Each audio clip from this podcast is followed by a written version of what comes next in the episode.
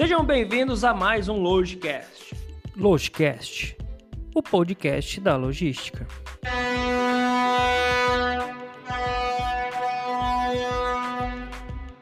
Fala, meus amigos, sejam bem-vindos a mais um Logicast. E eu tô na companhia aqui do meu parceiro Diego. Fala, Diegão, vamos nessa de novo? Bora para mais uma, Rafael. Fala aí, pessoal, todos que estão acompanhando a gente aí pelo Spotify, pelas mídias sociais, pelo YouTube. Estamos hoje aqui trazendo mais um convidado especial, como de sempre, né? A gente não erra nos nossos convidados, cada um mais especial que o outro, mas hoje, realmente, para quem gosta aí de um assunto mais específico, não vai perder essa oportunidade, não, é Rafael? É isso aí. E como você falou, é um assunto que talvez as pessoas acham que elas não precisam trabalhar. Né? E quem ouviu o podcast hoje vai ver que você precisa muito mais do que você imagina, cara. Se eu vou dar um alô primeiro, mandar um abraço aqui, agradecer os nossos parceiros aí, a WH Treinamento e Mentoria, que é dos nossos parceiros lá, o William e o Herbert, são os parceiros nossos aí. Então, se você quer desenvolver sua equipe, se você quer se desenvolver, você quer atingir um patamar mais acima aí, entra em contato com o com o Herbert lá, que com certeza eles vão te dar um treinamento que vai fazer com que você alcance outros níveis aí na sua carreira. Beleza? Então vamos lá, agora eu vou apresentar o, o convidado nosso. Eu vou deixar ele se apresentar, tá? Mas só que assim, a hora que ele mandou a ficha para nós, pô, achei um negócio muito da hora, cara, muito legal. Ele mandou assim, ó. Ele, o cara tá na logística desde os 12 anos. Então, olha como que o cara começou na logística. Ele cabulava a aula e a mãe dele colocava para trabalhar como ajudante no caminhão do pai. Eu falo pra vocês, o pessoal já vê a logística como castigo. Isso aí vem de tempos, cara. Então, ó, a mãe dele já tava com uma, pô, uma visão lá na frente, né? É. Nosso convidado hoje é o Diogo Santos. Diogo, cara, prazer enorme ter você aqui, cara. Seja bem-vindos. Hoje nós vamos falar sobre é, custos na logística. E você que é a, a estrela da noite aí, eu vou deixar você se apresentar. Muito obrigado, cara. Pô, cara, muito obrigado aí pela oportunidade, né? Uh, é, curto o trabalho de vocês, é um trabalho muito diferenciado aí no nosso setor e eu acho que vem para acrescentar é, muito mais conhecimento para todo mundo, né? Isso que é importante, né? É, meu nome é Diogo Santos, sou diretor de operações de duas empresas, uma de transporte de carga rodoviária e uma de fulfillment, né? Uh, iniciei a minha carreira, como você disse, aos 12 anos, né? Cabulava a aula, minha mãe descobriu, falou, já que você não quer estudar, vai pro castigo, né? Vai trabalhar. e, aí, e, aí, comecei a fazer entrega em São Paulo com meu pai, né? Na verdade, eu sou um cara privilegiado, que eu tenho dois pais, né? Um pai drasto e um pai, né? Então, eu tenho dois pais, então eu sou privilegiado. Então, meu pai drasto, né? Ele me levou para conhecer fazer entrega, coisa simples, né? Então meu pai atendia, a gente carregava em uma empresa aqui em Guarulhos e saía para fazer entregas em Cidade Ademar, Grajaú e a gente ia até Engenheiro Marcilac fazendo entrega, fazia 40 entregas por dia. Eu, meu pai mais um cara é, entregas de comércio geral, né? Então, mas eram entregas que eram por volumes, era muito simples, começava às 5 horas da manhã, até umas 3 horas da tarde tinha terminado. Era um trabalho gostoso, o trânsito era outro, né? E quando eu vi aquilo, no começo eu ficava meio relutante, né? Falava, puta trabalho de corno, né? Vamos falar assim, né? Mas, cara, eu fui, eu, eu, fui me apaixonando, né? Assim, porque é, é meio. Isso daqui é meio assim, eu falo, cara, o cara, o cara entra com o pé, mas daqui a pouco ele tá com o corpo todo, né? Então, e aí eu comecei a ver a, a mágica da logística. Eu falava, pô, como que eu, por que, que eu tenho que começar às 5 horas da manhã a trabalhar? Por que eu não posso às 8? E aí eu via que tinha um turno dentro da empresa que separava a mercadoria e trazia a mercadoria já separado por roteiro. Em cima do roteiro tinha os pedidos. E aí, curiosidade de menina, a gente vai perguntando tudo, né? Já vinha roteirizado dentro de uma pasta, é, dentro de um carrinho de supermercado tinha a pasta de cada, todos os motoristas com nome. Você só ia lá e pegava a sua pasta, fazia o roteiro, a sua carga já estava pré-separada. Isso daí eu fui me apaixonando, né? E aí, como oportunidade, é, eu recebi uma proposta né, do, do, dono da transportadora que meu padrasto é, é, prestava serviço, né, meu pai. E aí, eu, o que, que eu fiz? Eu comecei a trabalhar na expedição, emitindo conhecimento, emitindo romaneio, manifesto, coisas simples, né? Porque eu estudava ainda, não dava para muita coisa, mas eu fazia isso.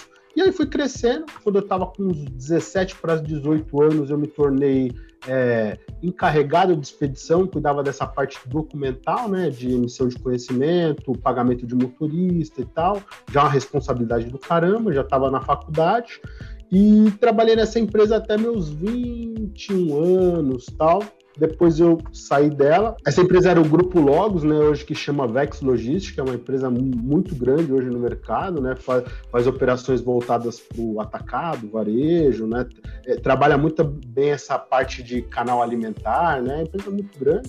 Antigamente chamava Grupo Logos, né.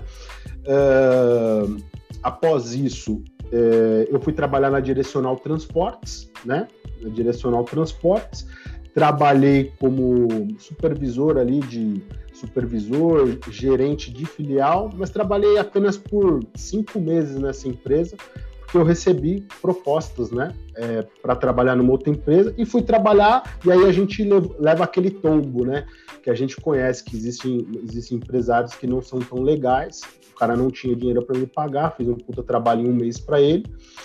É, essa daí eu não vou falar porque nem vale a pena. E aí pô, quando eu saí de lá, dessa empresa, só que eu, em um mês eu aprendi muita coisa de carga fechada, né? Aí eu falei, cara, eu não vou trabalhar mais para ninguém, vou montar meu negócio. Quando eu falei isso para minha mãe, minha mãe dava risada na minha cara. Ela falou, tem 21 anos, cara. Um puto no bolso. Tem um dinheiro de uma rescisão que você pegou há tempo atrás tal. Liguei para uns três amigos que eram ex-diretores do Grupo Logos. Os três riram da minha cara. Igual minha mãe, riram na minha cara, todo mundo ri da minha cara. E aí, cara, eu falei, meu, o que, que eu preciso para fazer carga fechada? Eu preciso de um notebook, de um TMS, um rádio Nextel, que era o auge naquele tempo, né? Era o auge, né? Que tinha Nextel, queria andar a mostra até, né? Tem Nextel, deixa eu tocar. Manda alerta, né? Desgraça. A hora que você tava na rua era bacana, a hora que tocava de madrugada você jogava longe, né? Eu, eu quebrei dois, né? Tipo assim, de tocava, vai pá, quebrava, né, velho? Enfim, tão estressado que era. E aí, é, cara, e aí eu comecei. Comecei com um notebook. Tinha um amigo meu, que é o Edivaldo do, da Sistec, eu fui lá e contei essa história para ele, ele falou, meu, eu vou te dar o TMS um ano, vai, se vira, moleque, vai embora. Tipo, a, a, acreditou, né? Deu uma força, e aí a gente foi, começamos, começamos a trabalhar, é, no próprio grupo Logos lá, eu tinha um bom conhecimento com gerente de outras filiais, de outras operações promocionais e tal. E aí a gente recebeu uma, uma oportunidade para fazer uma carga, é, carga promocional. Eu colocava o carro lá, fazia a entrega, pagava o motorista e sobrava um lucrinho ali para mim. E aí foi indo. É, quando depois de um ano, isso era 2008, né? Depois, após um ano, que eu tava, que eu tinha montado a empresa, um amigo meu me chamou, que é o Odair da OT Telog, me chamou e falou, vamos na Brim comigo? Eu tinha acabado de conhecer ele, vamos numa feira da Brim? E fui com ele. Ele é comercial, eu sempre fui muito operacional, muito operacional. E ele, dizem que eu vendo bem, mas eu acho que eu sou péssimo nisso, né? Tal, porque as vendas das empresas sou eu que faço, mas eu acho que eu sou péssimo nisso, acho que tem muita gente melhor. E aí fui com ele, dei uma volta na feira, e ele falou, cara, sabe o que você tem que fazer para sua empresa? Você tem que pegar esse folder, que eles dão um folder com todos os, os expositores e mandar e-mail para todo mundo. Foi o que eu fiz. Cheguei na empresa, não tinha muita coisa para fazer, um ano de empresa, colocava ali é, três carretas no fim de semana ali para carregar e fazer entrega e tal. É, tinha uma operação outra é, aleatória fora do grupo Logos e tal. E aí, o que, que eu fiz? Eu mandei e-mail para todo mundo. Isso era abril, abril ou maio, não me recordo direito. Mandei e-mail para todo mundo. Tipo, eram, uns, sei lá, uns 300 expositores, 200 expositores. Mandei e-mail para todo mundo. E lá tinha um e-mail dos caras e tal. Uma apresentação feia, que eu tenho uma vergonha de ver aquilo, cara. Uma vergonha de ver aquilo no, PowerPoint. Eu olho e nossa, coisa feia. Jesus amado, como eu vendia com isso. É, e mandei. E aí um dia, numa sexta-feira de, de junho, assim, tocou o telefone, eu tava indo embora, né? E aí tocou o telefone, atendi. era um cara de uma empresa de brinquedo, e ele falou assim: Olha, é, você pode vir aqui na segunda para a gente bater um papo? A gente é da empresa tal, vamos fazer um negócio. Fui lá, conversei com o cara e comecei a transportar para ele. Ele falou assim: Olha, tem uma operação que são 90 metros cúbicos, 90, 80 metros cúbicos por dia, é, são entregas de redespacho, né? E é isso aí que eu tenho. É, dá para você fazer? Ah, eu, cara, 22 anos, sem nenhum passarinho para cuidar, certo? Eu falei, velho, é isso aí, cara, que a gente vai fazer. E aí eu tinha, eu, eu tinha um escritório na casa da minha avó, que era perto do terminal de cargas Fernão Dias, que ficava perto para mim ir lá buscar carreta, fechar com o motorista ali, com os agenciadores e tal, né? Ficava muito mais próximo. E aí o que, que aconteceu? Eu comecei a fazer a operação para esse cara de brinquedo, e aí simplesmente, cara, esse cara um dia falou para mim assim: Meu, é, queria conhecer o seu galpão. A gente colocava é, dois truques, três, dois truques, três tocos lá todo dia e fazia todas as entregas. E quando tinha uma devolução, que no redespacho é muito comum, assim, de você ter. Ah, uma mercadoria, como fala, é, é, mudou, mudou de endereço uma transportadora. Isso é muito comum, cara. E aí, o que, que eu fazia? Enfiava lá no escritório, na casa da minha avó, né, bem armazenadinho, mas não tinha nem lugar para a gente sentar, né? E aí, meu amigo, é, foi indo e esse cara chegou um dia e falou para mim assim, ó, eu queria lá visitar seu armazém. Ah, eu, eu falei, cara, eu nunca disse para você que eu tenho armazém. aí ele falou assim, mas como assim, cara? Como assim que você não tem armazém? Falei, cara, não tem, eu mando os carros aí, eles carregam e, e faz entrega. Cara, mas e as devoluções? Fica lá no escritório. Que escritório? Falei, escritório lá na casa da minha avó. Falei, meu, não tô acreditando, velho. Você tá melhor que a transportadora que tá aqui do seu lado, catando essa carga, fazendo do escritório? Eu falei, tô, do escritório. Aí ele ficou meio assim, falei, meu, mentira. Eu falei, ó, se você quiser, eu ligo agora pra minha avó, nós vamos lá, você conhece o escritório, beleza? Dá, um, dá uma olhada no escritório, peço pra minha avó, como boa baiana, fazer alguma coisa gostosa pra gente comer, a gente toma um café da tarde, sabe? Ele falou, é mentira, velho. Eu falei, é verdade. Ele não acreditou. Isso foi em qual ano isso aí? Isso foi 2009. 2009. É, antigamente as pessoas não tinham esse costume, né? Hoje, é, se você falar isso, é até mais fácil, né? Negociar de, desse formato. Mas antigamente você precisava ter uma estrutura física, né? Qualquer empresário que fosse montar um negócio, a primeira coisa que ele procurava era um galpão, era um espaço para poder montar ali, né? Se alocar. Então, realmente, você é um cara aí bem diferenciado, hein? Vender espaço físico. garoto, cara, garoto, né? Garoto faz cada loucura, né, cara? O que, que eu fiz quando eu abri? Eu consegui o TMS, é, contratei um seguro, é, é, o mesmo corretor até hoje, né? Já, já, estamos já há 13 anos praticamente, é quase um casamento eu e ele, ele também estava começando no tempo. É, Cara, e comecei a emitir, pedi para contadora, peguei a contadora, naquele tempo é, fazia conhecimento em formulário, né, que era a famosa IDF, né, que você tinha que tirar, aí levava na gráfica, ó, posso tirar cinco caixas de conhecimento e tal, e fui. Foi tudo tipo um pulo no escuro, mas eu sabia que ia dar certo, eu sabia que ia dar certo. E aí, o que, que aconteceu? Nessa conversa com o cara, o cara não acreditou, e eu até falei, perdi a conta, né, perdi, né, porque o cara vai falar, porra, cara não tem armazém, tem nada, né? Mas eu não tinha nenhum sinistro, não tinha avaria, não tinha extravio de, de mercadoria. Esse cara passou uma semana dando carga normal. Eu falei, cara, ele tá esperando o fim do mês. Na hora que resolver o fim do mês, ele vai passar o facão. Ele me chamou no começo do mês. Eu falei, agora é a conversa. Tava ele, a diretora da empresa e o diretor. E eles perguntaram a mesma coisa e eu fui honesto. Falei, cara, é isso aí mesmo. Tá? Ele falou, ah, então é o seguinte: a gente tem. Porque o brinquedo funciona duas partes, né? Você entrega até setembro, que é para Dia das Crianças. Se o Dia das Crianças foi bom, você volta entregando em outubro para fim do ano, né? De outubro é bem cíclico, né? Só seis meses. Pô, a gente foi muito bem na primeira parte, a economia estava super aquecida, cara, assim, sabe? É, todo mundo ganhando dinheiro, é, tava todo mundo voando, então assim, a economia tava voando, você ia 25 de março, a Marinhos Fernando, tudo lotado, né? Então a gente fazia muitas entregas grandes para esses caras. E aí passou isso, é, eles falaram: ó, você pode alugar um galpão, a gente vai dar toda a carga para você, a gente está tirando a transportadora para dar para você. Na hora, amigo, falei, velho, estourei. estourei, era o que eu precisava, né? Precisava. É, só que aí dá medo, né?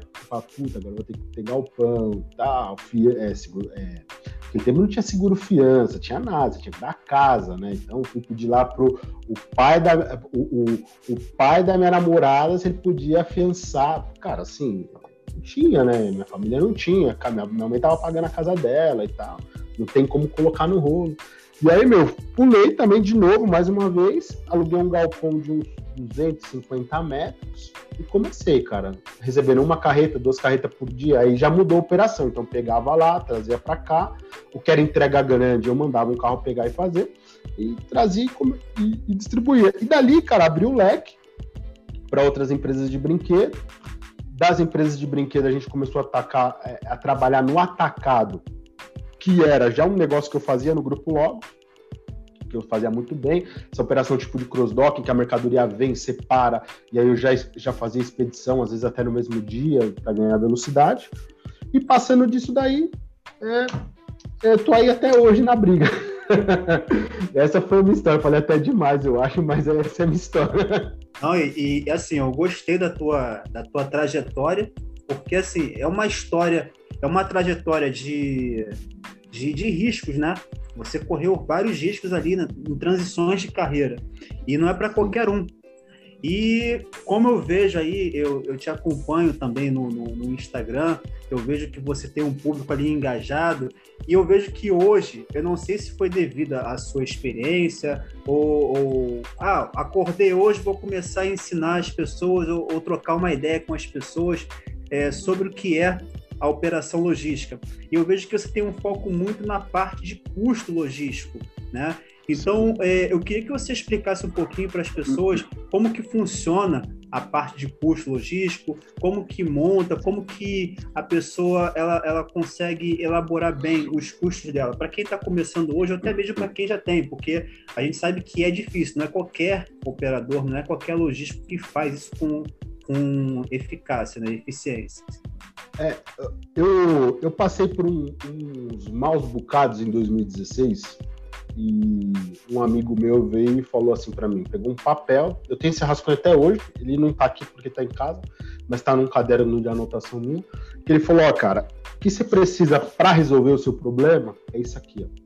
Porque é aquilo, eu fui na carreira andando, certo? Não colhi isso, custo, despesa, nada, cara. Assim, é muito difícil quando você começa. Eu, a gente sabe o que tem que fazer, mas a gente sempre deixa para depois. Essa e é a verdade. Ô, Diogo, até assim, é, cortando um pouco a resposta, é o período, né, cara? Quando o período tá favorável, você não começa a olhar esses que a gente acha que é detalhes, os custos, né? Aí a gente vai ver Sim. a hora que o bicho tá pegando, né? Que um cara vem, talvez te mostre, fala, ó, é aqui que você tá pecando, né, meu? É a hora Isso, que dá aquela então. queda que, que a galera é, vai então, começar aí, a visualizar. É, e eu passei, na verdade, assim, a empresa estava num momento muito difícil, porque já era oito anos, e aí a economia em 2015 começou a degringolar, né? A gente já estava com uma equipe enorme, estava com 25 funcionários, frota, tinha terceiros, cara, estava é, grande a operação, né? E a gente sofreu um sinistro. E tava assim, um negócio muito tava muito. Precisava se reestruturar. Precisava, é, tipo, olhar de novo e re, desconstruir para construir de novo, né? É, e aí, um amigo meu veio, chama Ronald Vieira, ele, ele hoje é da Camelog, ele, ele veio, mostrei para ele, falei, chorei, chorei assim, né, as pitangas do hum. cara, né? Ele pegou, escreveu e falou de custo. E aquilo dali eu falei, porra, meu, é simples pra caralho. E aí eu peguei aquilo dali e comecei a seguir, e deu certo. Certo? Então ele falou, ó, é isso que você tem que fazer, é isso, é isso isso daqui. Colocou parâmetros de, de tetos de gasto para cada setor da empresa. E ele falou, cara, considera tudo isso como custo. Esquece esse negócio de despesa. É, cara, considera como custo. Tenta planejar o seu mês antes dele acabar e e aí eu comecei a fazer isso, né? Aí comecei a procurar DRE, é, fluxo de caixa, comecei a entender melhor, comecei a me aprofundar, né? É, e com isso, cara, eu cheguei em números que eu falei, porra, é possível qualquer empresário, pequeno, grande, médio, fazer isso. Né? E aí foi quando eu comecei a falar um pouco mais de custos, né? Principalmente de transporte, que é a minha área que eu entendo muito mais, é, no, no, Instagram. Na verdade, tudo aquilo dali foi, eu comecei para esvaziar a cabeça, que a cabeça é cheia, né, cara? Termina o dia, essa cabeça é cheia. Então, quando você, eu comecei a escrever, eu falei, pô, tô colocando para fora, tô esvaziando a cabeça. Foi isso que eu comecei a fazer. Então, cara, o custo logístico hoje é muito importante, porque é muito simples você falar assim, ah, eu tenho uma operação que eu pego um caminhão aqui em São Paulo e mando em Guarulhos, cobro 500 reais e pago 250. Beleza. Mas e o resto? Quando você é pequeno, você faz isso com maestria, que foi como eu comecei. Mas e quando a operação começa a ficar grande? É onde começam os pequenos ralos, né? O que você falou, os pequenos detalhes começam a escorrer o dinheiro, esco, escoar o dinheiro, né? E quando você vê, você fala assim, puta, gastei mil reais de papelão, gastei dois mil de saco para canguru, gastei não sei o que. Quando você vê, você fala, gastei 20 mil reais. Puta, vamos olhar isso aqui? Aí você começa a olhar e fala, puta, podia ter gastado oito péssima cotação. Então foi isso que me fez entrar, entrar nisso. Né? Então o, o custo do transporte hoje, o custo, a despesa, ele, tá, ele é muito importante, ele é até um pilar para você precificar o seu produto. Quanto menor seu custo, é, maior, é, melhor o preço você vai poder oferecer para o seu cliente. Eu não sou, eu não gosto muito de oferecer preço, eu ofereço valor, mas é, é uma premissa, né, cara? Porque hoje o mercado ele tá muito canibal, né? O cara vai lá oferece 30 centavos, outro vem 29, 28, 27, 25. Quem ganha com isso? Somente o embarcador. A gente não ganha nada. A gente não ganha nada. Hoje mesmo eu atendi um cliente aqui de manhã, e aí fizemos contas ali no papel, e ele falou assim: ah, sua operação está custando tanto. Ah, mas eu tenho a 4%. Eu falei, por que, que a gente está duas horas conversando então? Se você tem a 4%. Você entendeu? Porque o cara é ruim. O cara deu preço, mas não, não dá valor para a operação do cara. Então, o custo ele é muito importante para a gente apurar, né? Principalmente os operacionais, é, que, que, eles é o que, que, que mais é, representa na operação de transporte, né? Eu sempre pra, parto da premissa que os custos operacionais não podem ultrapassar 40%. Se o cara conseguir bater em 40% os custos operacionais dele no transporte, ele é um cara que ele vai ter rentabilidade no fim da, no fim da linha. Certo? Quando ele começa a ultrapassar, ele tem que mexer em outros setores para baixar isso. Né? Que aí a gente começa a ver a dupla função no, no funcionário, que o cara, o cara emite conhecimento, mas emite isso, sabe? O cara faz um pedaço do financeiro, o outro faz outro pedaço, e o cara começa a mexer em outras áreas para chegar é, na rentabilidade esperada. Então, uma das premissas que eu, que eu parto é isso aí, ó, 40% pra, para os custos operacionais. Aí você tem mais os impostos, tem mais a parte de administrativo, né, a parte de segurança tal, e aí a gente vai encontrar uma rentabilidade aí média das transportadoras aí entre 15, 20 a 25% aí final na linha. Tem várias exceções aí nesse coisa, mas a transportadora convencional parte disso daí, né, pelo menos nos dias atuais. E você falou de custos, cara, você tocou num ponto aí que eu acho assim que é uma visão que a galera não tem, tá? Principalmente quando assim, você fala ah, custos é relacionado a margem de lucro. Tem muita gente que não vê. O que, que eles falam? Ah, a gente precisa aumentar a margem de lucro. O que, que eles. Primeira coisa que vem na cabeça, ah, vão aumentar o preço. Talvez você não precisa mexer no preço, no valor, né, meu? Se você reduzir o custo, você consegue também aumentar sua margem de lucro. Mas eu Sim, acho claro. que, eu acho que custos, é, principalmente quando a gente está começando, é, é difícil a gente analisar, né? Porque assim, você tá, cara, você tá empolgadão ali, meu. Então, eu, eu já trabalhei com parte de pessoal que faz agenciador também. Então você pega ali, ah, o cara é 500 conto frete. Aí você pega o motorista ali, ah, é 250. Então o custo dele é muito básico, ó. Eu peguei 500, 250, ganhei 250, põe no caminhão aí e vaza, parceiro. Só que aí é o que Isso você aí. falou. A hora que chega um, um, patamar que você tem funcionário, é, você tem que ter um custo ali, é, os custos indiretos ali que a gente fala, tem um sistema, tudo, as pessoas começam a ficar um pouco assustadas e elas, é o que você falou, às vezes elas precisam dar uma repaginada, né? Elas precisam repassar a sua operação e falar assim, opa, tem alguma coisa errada aqui, né, meu? E aí Sim, você, é aí você entra, é uma outra parte sua também, que eu acho, que é onde você ajuda o pessoal, né? Você falou assim, ó, você, você tipo assim, você tira aquela venda dos olhos das pessoas, principalmente dessa É. galera.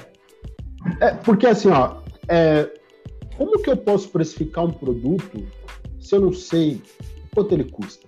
Como eu posso dizer, até tem um post legal lá que eu fiz, que é uma coisa que eu aprendi é, no tempo que eu trabalhei na Logos, eu tinha um diretor, chamava Alexandre Brunner, e ele tudo ele queria saber o custo quilo. Eu falava, cara, esse cara é doido, velho. Quanto custa o quilo do armazém? Aí o que, que você tinha que fazer? Você tinha que pegar o valor que a gente pagava de armazém, tipo 50 mil reais, dividir pela tonelada processada dentro do armazém para achar o custo disso. E aí eu comecei a aprender. E aí, o que, que, eu, que, que eu entendi? Que ele, com isso, ele conseguia saber qual era o custo dele. Então, no fim, quanto que é o custo dele? Tipo, era, sei lá, 25 centavos. Esse é o custo. Ali ele conseguia colocar o markup dele. Você entendeu? Ele conseguia precificar o produto dele. Ah, eu posso cobrar, sei lá, 50 centavos, 50 centavos, vou fazer a conta é, de trás para frente para ver se para em pé. Pô, para em pé. Ah, vou colocar, sei lá, 60%, 70%. E ali eu comecei a entender que era muito importante o cara é, saber quanto custa o produto, a operação dele, para que ele possa precificar. Porque hoje a gente faz, é o que você falou, a gente faz no olho, né? É, o cara que começa, ele faz no olho. O que, que ele faz? Ele vai lá, fala, quanto custa o caminhão? 700. Certo? É, Se eu colocar 1.500, quanto que eu vou pagar de imposto? Tanto. Quanto eu vou pagar de seguro? Tanto. Ah, sobrou 400 reais, tá legal. Beleza. Mas é, é, o- é o ideal, é o certo ou é o ideal? Você entendeu? Ele poderia ter ganho mais? Talvez sim. Poderia ter é, é, buscado menos rentabilidade para ter mais carga? Também, também sim. Então aí vai de, de estratégia para estratégia de cada, de cada um, né? Mas eu penso que se o cara não sabe o custo, ele não tem como precificar o produto dele. E, ô Diogo, quando um, um operador, quando um empresário, ele, ele, ele começa a sentir no bolso que os custos estão muito elevados, aonde que ele começa a... a- é lógico que isso depende de empresa para empresa, de, de, de empresário para empresário, mas hoje, assim, qual é o maior ofensor que ali chega a sufocar os empresários na hora de ver os custos? Pô, tem ali uma margem que está me, me sufocando demais. Aonde que ele consegue enxergar isso? Das empresas que você já trabalhou, que você tem visto aí na galera em geral, aonde que tem sido maior ofensor, cara? é sempre a operação. É sempre a operação. É sempre o cara vai sempre olhar para a operação. Por quê? É na operação que você, é, é, se você otimizar a sua operação, você consegue ter maior rentabilidade. Então, toda vez que eu preciso olhar para custo, eu vou primeiro na operação, porque eu sei que o financeiro, o administrativo, eles são custos pequenos dentro de uma transportadora, certo? Ah, o saque, é, a não ser que o cara tenha um 50 meninas, né, cara? Mas é, são custos pequenos relacionados a isso. Agora, a operação, a frota, o diesel, o terceiro, isso faz toda a diferença. Eu sempre começo a olhar não para diminuir o frete do terceiro, mas para aumentar a produtividade dele. Porque é- é ali que você consegue ver falar assim. Uma, uma métrica que eu uso muito assim é o seguinte: fim do mês eu pego o valor que eu paguei de frota, terceiro, parceiros e tudo mais, e divido pela quantidade de embarque. Ali eu consigo verificar quanto que eu, quanto que eu pago para cada terceiro na média, e eu consigo, já com produtividade tudo, e também consigo verificar quanto que eu tenho de rentabilidade em cada carro. Também faço. Quanto que esses carros transportaram? X valor, divide pelo, pela quantidade de embarque, dá tanto, correto? E quando a gente faz essa conta, ali você já sabe, olha, você está colocando legal, aí não, aí não é, você está carregando seus carros de forma correta, aí não é o ponto. Ah, não, aqui você tinha falado que você ia pagar 35%, 40%, 50% no terceiro, você está pagando 60%. É aqui. É aqui que você tem que mexer. Não é ir lá e falar assim pro terceiro, você não vai ganhar mais dinheiro. Não, você tem que entender o que está acontecendo. Se você está cobrando errado, aí entra lá a parte de precificação. Se você está cobrando errado, ou se você está carregando o carro com ociosidade, com menor capacidade. E aí você. É a primeira linha que eu olharia. Se o cara vai começar na operação. Começa lá pela, pelo seu maior produto. Qual que é o seu maior produto? Entrega? Vai na entrega. ir lá sua entrega. Ah, seu maior produto é manuseio de carga? Vai lá no manuseio, vê quanto você está gastando de manuseio. Você entende? Porque ali você já, talvez, você não precisa olhar o DRE todo. Depois você vai olhar com mais tranquilidade. Você entende, Diego? Então, uhum. você olha ali, olhar para a operação, é que nem eu te falei por WhatsApp. É custo, cara, é igual unha. Isso meu sócio que fala. Ou você faz semanalmente, se possível, diariamente. Então, o negócio você tem que olhar todo dia. Você tem que entrar todo dia e ir lá ver o resultado da empresa. Senão, como você vai, como você vai saber se está no caminho certo? Você vai esperar um, dois meses, três meses para você ver que você está no prejuízo? Nossa. Aí já tá tarde demais, né? É, você deu, você deu dois exemplos Sim. aí, sabe o que, que é? A gente sempre fala quando a gente em aula, essas coisas, e uma coisa que está muito em, em evidência que são os indicadores de desempenho. Você, você citou dois exemplos aí de indicador de desempenho. Quando você coloca esses indicadores aí para funcionar, e outro, sabe o que eu achei mais legal? Às vezes o pessoal busca na internet indicador de desempenho. E assim, a gente sempre fala, o indicador talvez você pode criar, foi o que você fez lá. Você pegou, tipo, tô, tô tendo um problema na operação aqui. Como que eu posso medir essa operação, né, meu? De de modo que eu consiga melhorar essa operação. Então, se ali no dia a dia você criou seu indicador e deu certo. É isso. E, e, e, e dá certo para mim, vai dar certo para você também. Se você tiver uma operação de fracionado como é a minha, é igual, cara. É assim, não tem muito que mudar. Você vai pegar, vai falar assim, puta, gastei 50 mil, fiz 100 embarques. Olha, quanto que eu gastei? Quanto foi o custo disso? Puta, foi isso. Mas quanto que eu coloquei nesses carros? Ah, coloquei 100 mil. Pô, foi cinco, representou 50. Na minha cabeça eu tinha 45, então são 5%. Porque quanto mais o número aumenta, 5% de um milhão, você está falando de 50 pau. Porque é o que a gente falou, enquanto o cara tá nos 10, 20, 30 pau, é uma coisa. Quando o cara passa para outras contas, o cara começa a olhar e fala, puta, é dinheiro.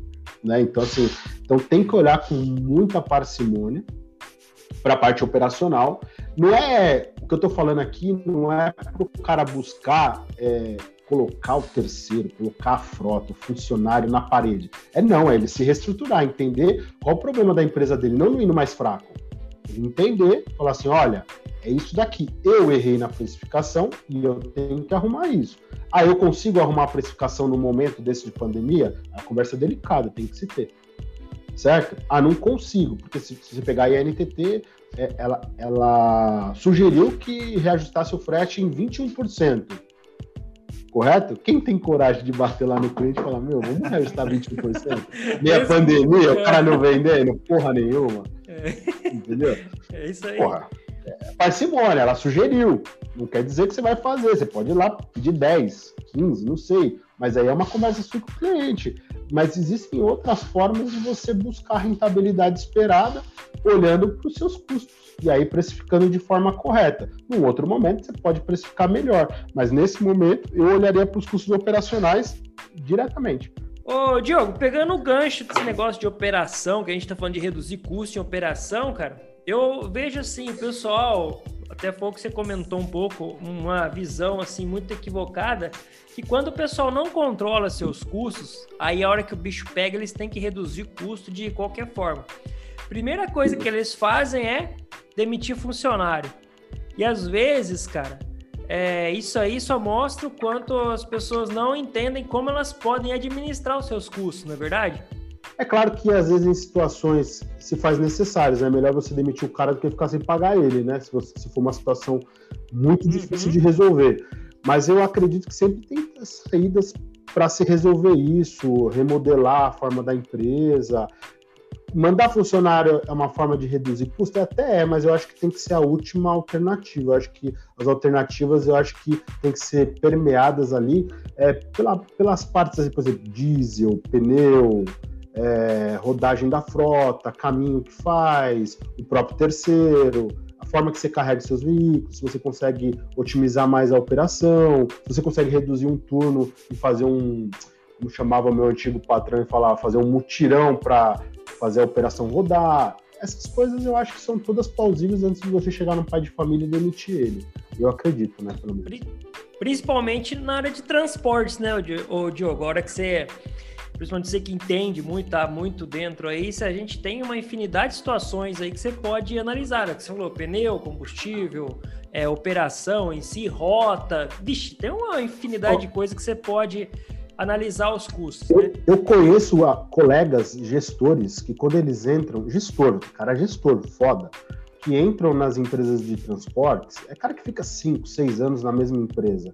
A proposta dos caras é o seguinte: você vai pagar um fixo e o que eu reduzir de custo e trazer de cliente, você vai me pagar um percentual. Tem cara ganhando 50 pau com isso.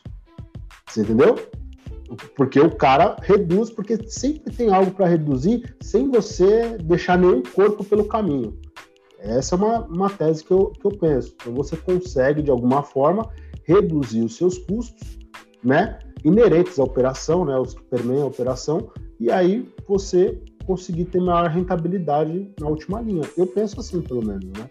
E ô Diogo, você também. Ó, deixa eu só terminar uma coisa. Exi existe um custo invisível, vamos falar de custo? Custo invisível para treinar um funcionário. Você pega um cara, você treina ele cinco anos da sua vida, você manda ele embora e contrata outro cara no nível dele, você pode até contratar, pode até contratar melhor. Mas o custo de você treinar aquele cara é invisível, não está no papel. Não existe no papel aquilo de você falar assim, putz, eu tenho que ir lá ensinar o cara a fazer um manifesto eu tenho que ir lá ensinar o cara a fazer isso. Esse cliente é assim, é um trabalho que o dono, que o gestor tem que fazer, mas é um custo invisível. Porque o tempo que o gestor gasta para ensinar esse cara em dois meses, três meses, dependendo do profissional, porque tem cara que não pega em um mês, tem cara que demora três meses. É um cara bom, mas ele quer saber no detalhe a operação. É um custo invisível. Ninguém consegue colocar quanto custa para ensinar esse cara. Ninguém consegue colocar no papel. E você também, você trabalha como consultor, né? Assim, o pessoal te procura bastante para para ajudar mesmo, assim. Às vezes o cara pega e fala, pô, não sei o que fazer. Quais, quais são as situações assim que, que, você pega assim com mais frequência? O cara já te, te manda alguma coisa assim, fala, ó, eu tô com um problema aqui. Ou ele fala assim, Diogo, vem aqui e salve minha vida, cara. Na verdade, eu cansei de dar consultoria grátis para amigo, né? Aquela coisa, o cara te liga e conversa de uma hora e meia no telefone, você fala tudo pro cara e o cara vai lá, resolve o problema dele e assim, a gente faz porque gosta do cara, né? Não pensando no valor, né? E quando eu, eu iniciei ali o Instagram, eu dou consultoria no, no, direct. Eu fico, às vezes, falando com a pessoa 15, 20 minutos, e isso daí eu poderia estar revertendo os meus negócios, né? Como eu falei para vocês, tenho uma empresa de transporte, tenho uma empresa é, é, de fulfillment, né? E eu posso estar voltado as minhas atenções a isso. E às vezes eu, eu, eu demando tempo para atender essas pessoas.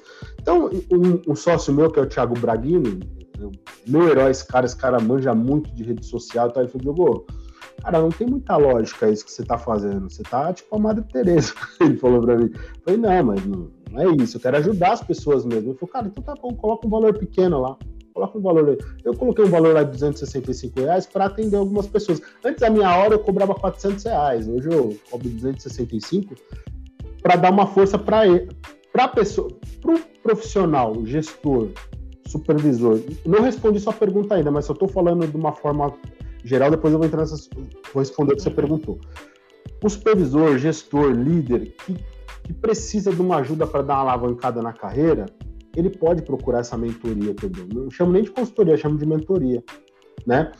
O, a pessoa que tem um projeto no papel e quer tirar ela do papel, ela pode procurar essa mentoria de 90 minutos, que eu falo, ó, eu dou 60 minutos do meu tempo para você num dia, daqui um mês a gente retorna e a gente pode conversar sobre aquilo que a gente conversou, se, você, se foi aplicado ou não.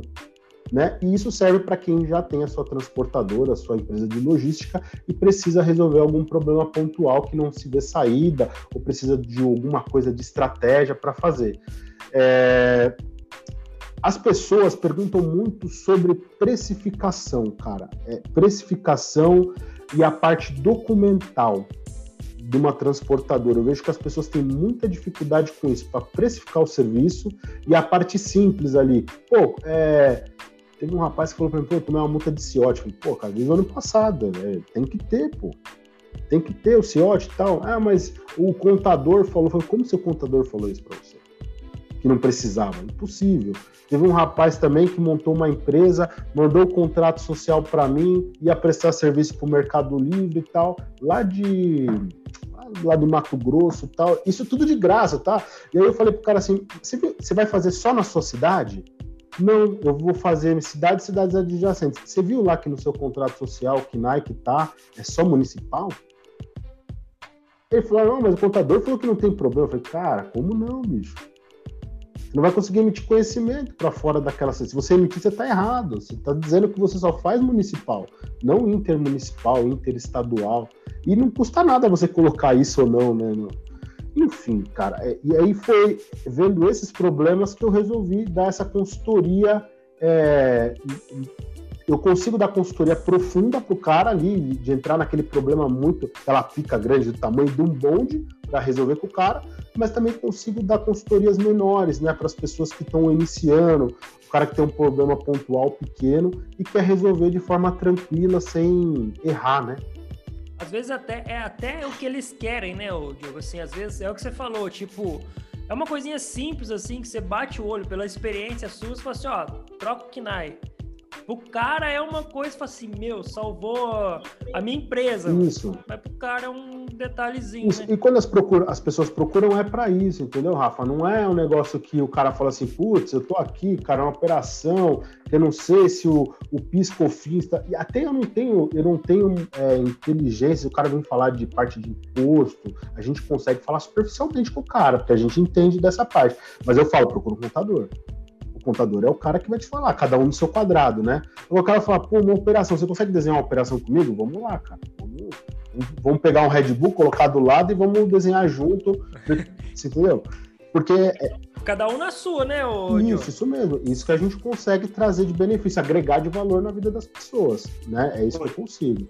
Já levei é... fumo, Diogo. Já levei fumo de computador por causa disso. Que nada. Cara eu paguei um imposto altíssimo, altíssimo. Depois eu, eu troquei de contador, o cara falou, você não pagou esses impostos? Eu falei, não, porque o contador ele falou que não precisava. Ele falou, olha, rapaz, o rapaz, a gente deu um prejuízo aqui, porque agora para você pagar e colocar a sua empresa corretamente, a gente vai ter que trocar tudo de novo. Ou seja, eu paguei, se eu não me engano, na época, quase três contos só de impostos porque o rapaz ele classificou um KNAI errado lá. E isso estava prejudicando a gente de participar de algumas licitações, de participar de alguns projetos que a gente tinha aqui. Então, às vezes, você entregar para o contador, tem que escolher bem, porque senão o cara acaba te afundando. Né? É. Ó, já, já fica a dica aqui, aproveitando o gancho, é verdade mesmo. Nem é um assunto, mas ó, escolhe bem seu contador, viu? Que da mesma forma que ele pode te ajudar mesmo, cara, ele pode te ferrar. Porque eu também já levei nas costas. Mas não vamos entrar, senão vai ser um outro assunto. É, não Mas escolhe bem, porque só aqui a gente já tem três exemplos. Então, é. fica a dica, escolhe seu contador Cara, direito. Quem, quem de transporte, logística ou qualquer outro segmento nunca teve problema com o contador, é que o cara acertou de primeira, mas é, o, eu sempre falo que isso é uma frase de poderoso chefão, tá, cara? Que o cara tem que ter contadores e advogados bons, né, cara? Porque é, é básico, velho. Porque, assim, ó, não adianta você ligar pro contador e ele falar assim: eu vou consultar. Pô, beleza, esse é um negócio muito profundo, mas foi um negócio ridículo. O cara tem que te falar na ponta da língua. É, existe, existe uma empresa minha antes da contabilidade que eu tô hoje e uma após a contabilidade que eu tô hoje, né? É, essa empresa, cara, ela tem um, um, contador, né? Vamos dizer que ele, ele é o CEO da, da, CEO da, da, da, contabilidade, que é o Fernando Berni, que é o cara, é um cara metralhadora. Você liga lá e fala assim, bicho, ó, o cara mandou uma nota de remessa assim para mim, e aí aconteceu isso, isso, daquele. Ele falou, não, mas daí você faz isso aqui, isso aqui, isso aqui. Eu falo, calma, relaxa. Deixa eu pegar o papel para escrever. Porque você... Começa calma. a falar um monte de sigla, um monte de coisa que a gente não entende Foi. nada, né, meu? É, não, porque a resolução. Falei, calma, relaxa, cara. Aqui a gente se entende de carregar caminhão. Calma, relaxa um pouquinho. Deixa eu escrever. E aí, e aí você te passa segurança. Porque ele tá te falando, e quando acontece alguma coisa, ele fala, deixa que eu falo. Ele já chegou a falar com um cliente nosso, que eu falei pro cliente, ó, oh, faz isso. Não, meu contador tá falando que não. Eu falei, cara, sabe de uma coisa? Você entende de vender e eu entendo de armazenar sua mercadoria, separar, processar. Vamos fazer o seguinte, vamos pôr os caras para falar? Ele liga pro cara e fala, ô, o contador tava certo. O contador não sabia. Porra, como o contador não sabia? Pô, eu tinha esquecido. Hum, você não esquece. Você esquece de etiquetar a caixa? Você não esquece, pô. A mesma coisa. Então, é muito importante cara tem um. É, não é porque você tem que contratar um contador para estar tá na sua empresa, mas você tem um, uma retaguarda, né? É, quando você precisar, né? Isso é muito importante. Escolha bem o seu contador e o advogado também. é. ô, Diogo, você já tocou num ponto aí que já fica até tipo uma mini consultoria, vai, vamos dizer assim, o cara que está querendo iniciar as operações de transporte aí, que não é simplesmente você pegar uma carga, colocar no caminhão e levar. Tem não. todo um suporte por trás claro. ali que vai fazer com que a sua operação seja é, eficiente que, e, e outra, que seja o, sua empresa seja sustentável. Sim, sustentável cara. no ponto de, de ser duradoura no mercado, né? Porque a gente vê muito assim, é, até um, uma queixa da galera, assim, que às vezes é, o transporte tá meio, tão palavreado muito feio, prostituído. Porque o cara ali sai de um trampo, ele pega um caminhãozinho ali ele. Ah, é só colocar carga e levar. Não é bem assim, né, meu? Você tem que ter um suporte, tem que ter toda uma estrutura ali para que você consiga se manter, né? É, eu, eu, eu acho assim, ó, que tem espaço para todo mundo. Né? Hoje, o governo, o governo né, te dá uma condição de você ter uma MEI. Eu acho que ninguém precisa ser ilegal. O CNPJ, você consegue é, ter um seguro, você consegue emitir conhecimento, né? consegue fazer as coisas da forma correta. Só que ninguém quer fazer, cara. Ninguém quer fazer. Certo? É, não, eu estou generalizando, pelo amor de Deus, mas quando você fala para a pessoa, a pessoa fala, é difícil. Não, não é, cara. Você abre uma MEI em 20 minutos nem isso. Hoje, hoje eu estava vendo, você abre até em menos, porque você já entra no site do Gov, você já tem seu cadastro, você só coloca a parte de endereço e já está pronto. Você já está com o CNPJ lá, ele já te dá o seu, o seu CNPJ. Fala, nossa, o CNPJ é esse. Certo? E, e você pode começar. E o Diogo, é assim, às vezes o pessoal tem. É o que você está falando, não generalizando mas o pessoal tem uma redução de custo meio burra em relação a isso, né? Tipo, ah, vou reduzir o custo, em que ah, eu não vou emitir nota, eu não vou. Não, cara, o que você tá falando? Ó, vamos fazer uma conta, vamos fazer uma conta bem besta, beleza? Se você pegar um. Vamos falar que eu tenho um caminhão.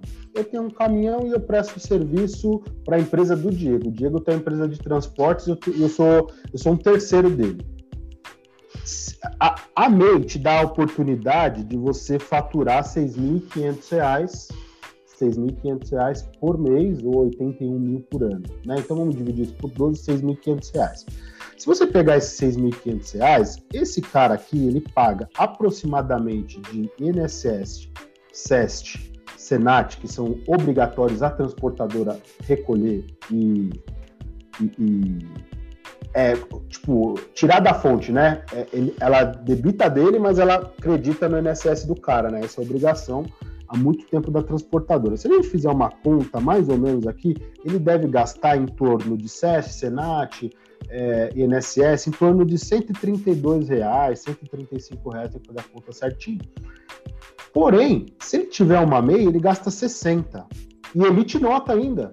Tem um CNPJ, blinda o CPF dele, pode comprar um caminhão no CNPJ, ter uma NTT com dois caminhões, ele sai do TAC para o ETC, pode ir lá bater na porta de um cliente e falar: Eu sou transportadora, eu sou MEI, mas ele tem um CNPJ para falar. Até o cara falar, ele começar uma operação, ele já virou, já virou é, limitada, Eireli, o que for.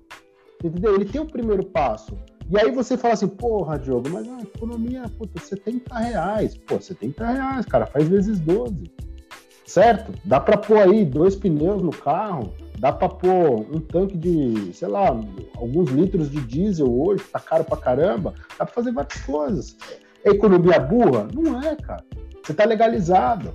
Você pode ter um plano de saúde para sua família. Hoje o plano de saúde, a maioria não te, não te quer com CPF, ela quer um CNPJ. Você pode pôr você, sua mulher, sua filha, seus filhos. Você entendeu? Então, assim, às vezes eu olho, o cara fala, pô, o cara tá trabalhando de terceira, ele pode tem uma empresinha ali, né, para emitir nota e tal, e ele, ele continua na ilegalidade. E quando você vai falar isso com a pessoa, às vezes ela, ela te fala assim, ah, esse cara tá querendo passar a perna em mim. Não, você tá falando para ela de uma solução de vida, e ela fala, ah, esse cara aí quer que eu abra empresa, a empresa é um problema, não sei o quê. E você mesmo pode entrar lá no site e colocar, esse mês eu faturei 6 mil, esse mês eu faturei, sei lá, 2.500 reais e colocar lá, cara. E, e tira a DARFzinha, paga lá 60 reais e pronto. Você entende? Eu não consigo entender essas contas, né?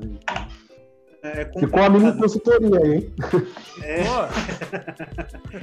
Ganhamos aqui, o Rafael, uma consultoria grátis, né? E quem ouviu também, quem tá ouvindo aí também. É, e quem tá ouvindo também ganhou uma consultoria grátis. E, e Diogo, para a gente poder finalizar, que está chegando aqui nos nossos minutos finais, já teve alguma experiência assim, que você falou, caramba, essa experiência nesse período que eu trabalhei, que eu estou no ramo de transportes, pô, foi uma, uma experiência incrível. Alguma operação que você fez que ficou marcado na tua história aí? Cara, eu acho que a minha passagem pelo grupo Logos, né, é, foi incrível porque eu comecei menino e saí um profissional, né? Aprendi muita coisa lá dentro. É, hoje o seu José Pereira, que é, é dono da empresa, ele é, a gente está um relacionamento, é padrinho de casamento nosso, tal, meio da minha esposa.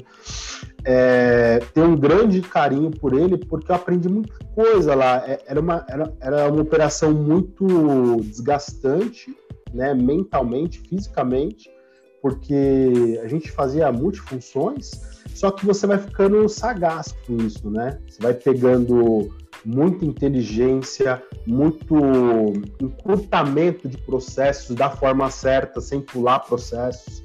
Cara, posso fazer isso aqui que vai dar certo no final, né?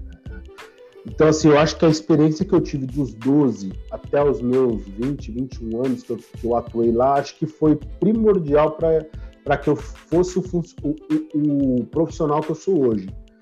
É, doeu bastante porque eu perdi boa parte assim da adolescência. A gente trabalhava de sábado. É, quando eu me tornei é, encarregado de expedição, trabalhava muito. Quando eu virei gerente de filial, é, que eu tomava conta de uma filial lá em Barueri, eu trabalhava de domingo a domingo. Né? É, quando eu pedi as contas, eu chorei pra caralho. No galpão, dei um abraço no seu José Pereira e chorei, porque eu tinha 21 anos, com experiência de um homem, e, e aqui dali era uma visão paterna para mim, mas eu não aguentava mais é, fisicamente nem mentalmente. Mas é, foi um, uma experiência incrível, é, aprendi muito. Foi difícil, mas aprendi pra caramba. Foi uma escola para mim que a faculdade não passou nem perto. Facu... Eu fiz faculdade, sou formado em administração, ênfase em transporte no mas que eu aprendi na prática não, não paga a faculdade. E, Diogo, para quem estiver pensando em tabular hoje, você manda ir lá para logística também ou você fala, não, eu mando para ver. Eu, eu, eu, mando. Eu mando porque é trabalho de corno, o cara vai. Se o cara gostar, beleza, mas se o cara não gostar, o cara vai falar, puta castigo que minha mãe me deu. Então, pai e mãe, filho tá cabulando, põe pra carregar caminhão. Yeah. ele dois dias pra carregar caminhão, ele vai falar, eu quero estudar, pelo amor de Deus. Cara, ó, mas eu vou falar um negócio para vocês. Na, no tempo, eu fiquei muito chateado com a minha mãe, né? Porque a gente é garoto, a gente não entende. Mas eu acho que foi a melhor escolha que ela fez. É, foi uma coisa que é, naquele tempo dói, né? Você, menino, todo mundo. Você chega da escola, almoça, dorme, vai pra rua. É isso que a gente faz, né? A gente é garoto. E aí simplesmente ela me colocou para trabalhar e acabou toda aquela parte legal, né, da vida, assim, então. Mas foi muito bom, porque eu virei homem rápido, né, e minha esposa fala que eu sou muito madura. Você tem, você tem 34 anos, assim, quando você conversa, é como se você tivesse 50, você tem uma visão assim de vida que é foda. Então eu aprendi muito assim, começando cedo. Eu acho que todo mundo deveria começar cedo, as leis não permitem hoje, mas eu acho que todo mundo deveria começar cedo porque quando você começa com 18, você já começa meio preguiçosão, às vezes, eu acho. E o ambiente também, né, Diogo? Porque assim, eu já trabalhei fazendo a parte de transporte e, cara, era muito bom conversar com o caminhoneiro, né? Eles têm uma experiência bom. incrível, porque eles rodam o Brasil inteiro, países também aí, e, tipo, eles voltam com uma bagagem e você começa também a entender um pouco da, da, da, rotina, não somente do transporte, mas parte de roteirização, a, a parte do, do, do, caminhão, o que, pode, o que não pode. Então, assim, desde os 12 anos, esse convívio né, com os motoristas, na parte de transporte, vendo aquela rotina. Então, isso realmente influenciou na, no seu amadurecimento e no seu crescimento profissional aí. Ou seja, o que a gente vê na sala de aula hoje, cara, não chega nem perto da experiência que a gente adquire na, na prática. É, porque, assim, ó, era uma empresa grande, né? Então, o que você falou, tipo assim, a gente tinha 40, 40 motoristas trabalhando para nós, né? Então, era muita gente. Tinha uma equipe grande de galpão, então cada um é de um jeito. É, a gente chamava, tinha os caras que era gateiro, né? Pô, esse cara é gateiro, toda hora faz gato. Enfim, cara, foi uma experiência muito boa, porque é o que você falou, as, toda pessoa que passa pela sua vida, ela deixa algo acrescentar. Eu lembro de cada pessoa que acrescentou algo bom na minha vida, assim, profissionalmente, pessoalmente, porque não é só profissional. A gente às vezes convive mais com, os, com o pessoal que a gente trabalha do que com a, gente, com a nossa própria família. E a gente acaba entendendo os problemas de cada um, as alegrias, as derrotas, as vitórias. É legal, né? Se torna uma família. Às vezes eu vejo as pessoas colocando ah, quando o gestor fala que a empresa é uma família dando risada, pô, mas às vezes é, cara. Às vezes tem ambientes que é. E aqui na empresa a gente tenta passar isso, não só eu, mas os funcionários tentam. Funcionários têm isso. Tem um funcionário de 13 anos, começou comigo. Tá até hoje. Entendeu? Esse cara não é mais. Não é o meu irmão. Eu sei de tudo da vida do cara. O cara sabe. Quando eu tô cansado, que eu tô com algum problema, eu sento lá embaixo na expedição e converso com o cara. Abro, abro, pô, meu, tô pensando nessa operação, o que, que você acha? Ah, eu acho isso, isso, isso, isso. Abriu minha mente. Às vezes o cara consegue abrir sua mente, consegue te falar uma palavra de conforto quando você precisa. Ô, patrão, tá errado isso aí. Vamos fazer assim, o que, que você acha? Ah, beleza. Você acha que vai dar certo? Vai dar certo. Dá liberdade pro cara. Então acho que é isso. Acho que as pessoas sempre deixam algo bom na nossa vida. Entendeu? Jogão, cara, que prazer realmente imenso de conversar contigo aí, trocar essa ideia entendeu? Esse bate-papo, uma consultoria grátis aí. Mas é lógico, a gente quer que as pessoas te procurem também, né? A, pode ouvir esse podcast. E aonde que elas podem te procurar? Cara, eu tenho uma página no Instagram, né, que é arroba Dicas de Transportes e Logística. Tô sempre por lá, sempre coloco lá consultoria gratuita lá, sempre abro uma caixinha de perguntas lá para alguma alguma pergunta simples, né? Às vezes atendo pelo, pelo direct ali, as pessoas que estão com algum problema, e presto uma consultoria, uma mentoria simples aí de 90 minutos, que eu falo 90 minutos com o Diogo Santos, vamos dizer assim, que é 60 minutos que a gente, uma troca de ideias, né, para resolver algum problema pontual ou criar um mindset nessa pessoa, depois a gente dá mais 30 minutos para ver se ela aplicou aquilo, se a gente pode fazer mais algum ajuste deixo o meu WhatsApp com a pessoa para quando a pessoa tiver problema, Diogo, me ajuda. Está aí também, tá, cara? Então a gente quer somar na vida das pessoas, não quer ser mais um só para arrancar e contar uma história mentirosa. O que eu posso dizer é que eu tenho 22 anos hoje de experiência logística, apanhei muito, bati muito, Estou vivo, espero ficar vivo por mais uns 30 anos no setor e depois eu falo que eu vou me aposentar aos 45, mas ninguém me acredita. Todo mundo fala, você não se aposenta 45 nunca, consegue ficar em casa, nem fudendo. Eu falei, vou virar consultor, mas cara, acredita, ninguém, nunca me leva a sério, essa é a verdade. É... Enfim, é isso que eu, que eu faço, mas eu sempre estou tentando gerar conteúdo diário, né, ali no Instagram, mostrar para as pessoas, é, são posts escritos, eu não tenho tempo para gravar vídeo, é, são riquíssimos, né? Se as pessoas pararem para ler, que hoje as pessoas não querem ler, né? Quer ver o vídeo, mas se parar para ler, cara, você vai ver que alguma coisa vai acrescentar na vida de vocês. Cara, brigadão, Diogo. É o que o Diego falou aí, foi uma, uma consultoria aí. Quem, quem ouvir aí já vai ter um, assim, um insight aí para abrir a transportadora. Quem não tinha intenção, depois de ouvir esse podcast, pode ter certeza que vai abrir, vai entrar em contato contigo aí, só para tirar as dúvidas, entendeu? E... Era para falar de custo, né? Já falamos de outras coisas. Cara, é. Mas é assim que é bom, quando o papo assim vai ficando leve, tranquilo, a gente fala de tudo, porque o papo vai, vai fluindo de forma natural, meu. E o, é o que você falou, o intuito é a gente passar conteúdo e ajudar a galera de alguma forma. Eu acho que a gente consegue, cara. Nem que só um pouquinho, claro. a gente consegue. Ah, e queria agradecer mesmo de verdade você aí, o Diego que tá com a gente, que a gente tá, tá chegando ao final aí. Então, quem quiser achar o Diogo aí, ele deixou a, a página aí do Instagram. O Diego tá sempre com a gente, a gente vai deixar os contatos aqui também. A gente tá finalizando aí. Beleza? Pessoal, grande abraço Beleza. então. Até o próximo episódio. Diegão, Diogo, Tamo junto, até a próxima, Tamo meus junto. amigos. Até a próxima. Vai, tchau.